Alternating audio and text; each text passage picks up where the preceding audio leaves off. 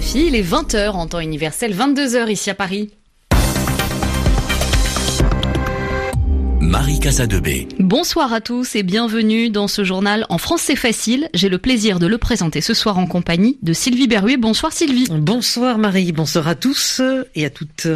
À la une de l'actualité, les premières nominations de Boris Johnson, le tout nouveau Premier ministre britannique qui compose son gouvernement. Il y a plus de changements que prévu. Du changement aussi au sein du gouvernement des États-Unis.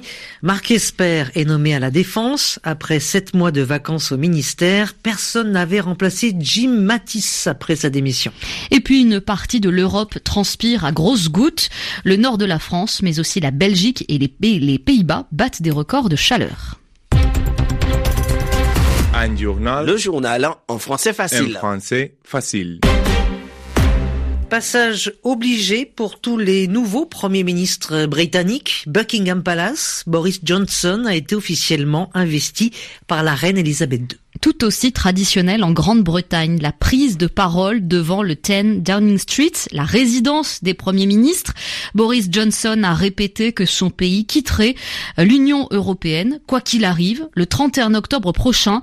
Cela se fera même sans accord, a-t-il précisé. Gilles Gerbrand, le nouveau premier ministre, a aussi commencé à former son gouvernement. On attendait un remaniement, donc quelques changements. C'est en fait bien plus que cela. Oui, en effet, presque tous les principaux ministres de Theresa May ont démissionné ou bien ont été renvoyés par Boris Johnson. Sans surprise, le nouveau Premier ministre a construit une équipe très eurosceptique, à l'image de Dominique Raab, nommé ministre des Affaires étrangères. Cette étoile montante du Parti conservateur était euh, secrétaire d'État au Brexit, a été, pardon, secrétaire d'État au Brexit dans l'équipe de Theresa May. Il jouera par ailleurs un rôle de premier plan car il est aussi nommé premier secrétaire d'État, ce qui est en quelque sorte un poste de premier ministre délégué. Le ministère de l'Intérieur revient lui à une personnalité très controversée, Priti Patel, ancienne secrétaire d'État de Theresa May. Elle avait été contrainte à la démission après avoir mené des discussions avec de hauts responsables israéliens sans en avertir la première ministre et en lui cachant ensuite certaines informations. Très conservatrice, elle a publiquement défendu la peine capitale avant de se rétracter. Elle remplace à l'intérieur Sajid Javid, un brexiteur convaincu qui devient ministre des Finances.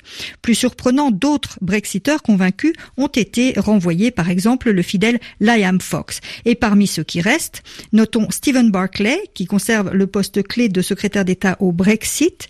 Il y aura une continuité de forme avec euh, Bruxelles dans les relations avec Bruxelles, ce qui ne peut être qu'utile, puisque Boris Johnson a réaffirmé que son pays quitterait l'Union européenne coûte que coûte, avec ou sans accord le 31 octobre. Merci Juliette Gerbrand.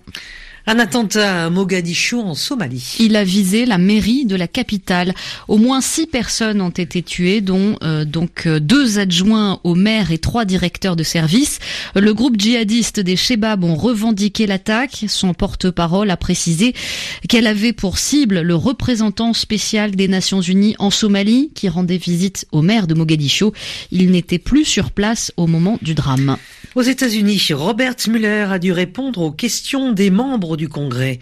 Il s'agit de l'ancien procureur spécial qui a mené une enquête sur les soupçons d'influence de la Russie sur la présidentielle américaine de 2016. Robert Mueller a répété que son rapport, rendu public en mai dernier, ne disculpait pas totalement Donald Trump. Il ne peut donc pas considérer que le président américain est complètement innocent.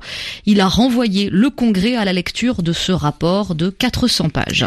Toujours aux États-Unis, Marie, un nouveau ministre de la Défense. Le poste était vacant depuis sept mois. Personne ne l'occupait depuis la démission de Jim Mattis. Le Sénat américain a finalement confirmé la nomination de Mark Esper. Cet ancien militaire de 55 ans a profité d'une large majorité, 90 voix, 90 voix contre 8, malgré l'opposition de l'aile gauche du Parti démocrate qui lui reproche son passé professionnel. Les explications d'Éric de Salve. Marc Esper, ancien lobbyiste dans l'industrie de l'armement, un passé incompatible avec sa fonction de ministre de la Défense, disent plusieurs candidats démocrates à la présidentielle, comme la sénatrice Elisabeth Warren. Aucune inquiétude cependant pour Marc Esper, largement confirmée par le Sénat ce mardi. Pour la majorité des élus, il s'agit surtout de clore la plus longue période de vacances à la tête de la première armée du monde. Son prédécesseur Jim Mattis avait en effet démissionné avec fracas en décembre sur fond de désaccord avec le retrait des troupes de Syrie décidé par Donald Trump et six mois plus tard, celui qui devait lui succéder avait dû se retirer en raison d'une affaire de mœurs. Le CV d'Esper présente de nombreux atouts. Il ne manque pas de rappeler son statut de vétéran dans une prestigieuse unité. J'ai fait la guerre pour ce pays dans le Golfe en 91, lance-t-il assez critique. Ancien conseiller militaire dans l'administration Bush, Mark Esper est par ailleurs un proche du chef de la diplomatie, Mike Pompeo, lui-même proche de Donald Trump. En 86, les deux hommes ont été diplômés dans la même promotion de l'école de guerre de West Point. Principaux défis pour lui, remettre de l'ordre dans un pentagone en crise où de nombreux postes de direction sont vacants et ce au moment où les États-Unis sont engagés sur deux fronts, Syrie, Afghanistan et alors que Washington est en plein bras de fer avec l'Iran. Le constructeur d'avions américain Boeing enregistre 3 milliards de dollars de pertes en un trimestre. Il subit les effets de ce qu'on appelle un accident industriel avec le 737 MAX, un nouveau modèle d'avion qui n'a pas le droit de voler après deux drames. 346 personnes ont trouvé la mort dans l'accident de deux avions de ce type, le groupe pourrait cesser de produire temporairement le 737 MAX. Facebook va devoir euh, payer une amende de 5 milliards de dollars. Le patron du réseau social Mark Zuckerberg et les autorités fédérales américaines se sont mis d'accord sur cette somme. Il est reproché à Facebook de ne pas protéger suffisamment les données personnelles de leurs clients. En France, la, SNCF, la Société française des chemins de fer, demande à ses clients de reporter leur voyage d'ici la fin de cette période de forte chaleur. Hein. La société a peur que les températures très élevées provoquent des pannes sur son réseau, surtout dans les départements situés autour et au nord de Paris.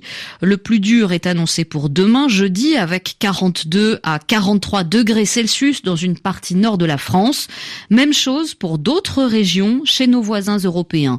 Précision Laura Martel. Si l'Italie a placé demain une douzaine de villes en alerte rouge, alerte qui correspond à une menace sur la santé des personnes bien portantes et pas seulement des groupes à risque, ce sont surtout nos voisins à l'est et au nord qui souffrent de la même vague de chaleur. La Grande-Bretagne pourrait ainsi battre demain son record absolu établi à 38 degrés 5. Alors que les moindres plans d'eau, comme les bassins de Hyde Park à Londres, sont déjà pris d'assaut, la police a annoncé aujourd'hui être à la recherche de trois personnes disparues après s'être baignées dans la Tamise. Peu habitué aux fortes chaleurs, le Benelux n'est pas épargné. La Belgique a déclenché pour la toute première fois son code rouge canicule avec des températures qui frôleront aujourd'hui les 40 au nord-est du pays. À Bruxelles, la ville a par exemple décidé d'interrompre le travail de ses agents en extérieur à 13 heures. Même température attendue au Luxembourg, lui aussi en alerte rouge, tandis qu'aux Pays-Bas, le record absolu de 38 degrés 6 datant de 1944 pourrait aussi être dépassé. Des records historiques sont aussi annoncés pour le nord-est de l'Allemagne. Enfin en Suisse, le service météo met notamment en garde contre un dégel important en haute montagne. Aujourd'hui, avec des pics attendus à 38, il faudrait grimper à 4800 mètres pour retomber à 0 degré, soit 200 mètres plus haut que le point culminant du pays. Dans un an exactement commenceront les Jeux Olympiques d'été de Tokyo au Japon. On peut déjà avoir une idée des chances des athlètes français. Frédéric Suto. À un an de l'échéance, l'effervescence est déjà palpable dans la capitale japonaise comme chez ces deux trentenaires. Je suis fan de foot, de baseball et de golf. Je suis certain que je vais garder un souvenir inoubliable de ces jeux. Moi, c'est le foot, le baseball et le tennis. J'attends tous ces matchs avec impatience. Plusieurs millions de Tokyoïtes ont tenté leur chance à la loterie qui vient d'attribuer les précieux billets d'entrée aux compétitions. Mais beaucoup l'ont fait en vain, donc sont dépiteux à l'image de ce jeune homme. Je voulais assister aux épreuves de gym, de basket, d'athlétisme, de foot et de natation. J'avais prévu 2500 euros de budget, mais je n'ai pas été tiré au sort. Je suis super déçu. Les chanceux, eux, se réjouissent, mais quand ils habitent en province, comme cette dame, ils déchantent. Je ne m'attendais pas à gagner cette loterie, j'étais donc ravie. Mais depuis, j'ai bien appelé une quinzaine d'hôtels à Tokyo ou en banlieue pour réserver une chambre, et bien à chaque fois, j'ai eu la même réponse. Désolé, on est complet. En effet, les 300 000 chambres d'hôtel disponibles ont déjà été réservées pour toute la durée des Jeux. Dès lors, pour se rendre aux compétitions, les spectateurs qui n'habitent pas à Tokyo vont devoir passer des heures dans des transports publics ou sur des routes qui seront encore plus saturées que d'habitude, vu l'affluence.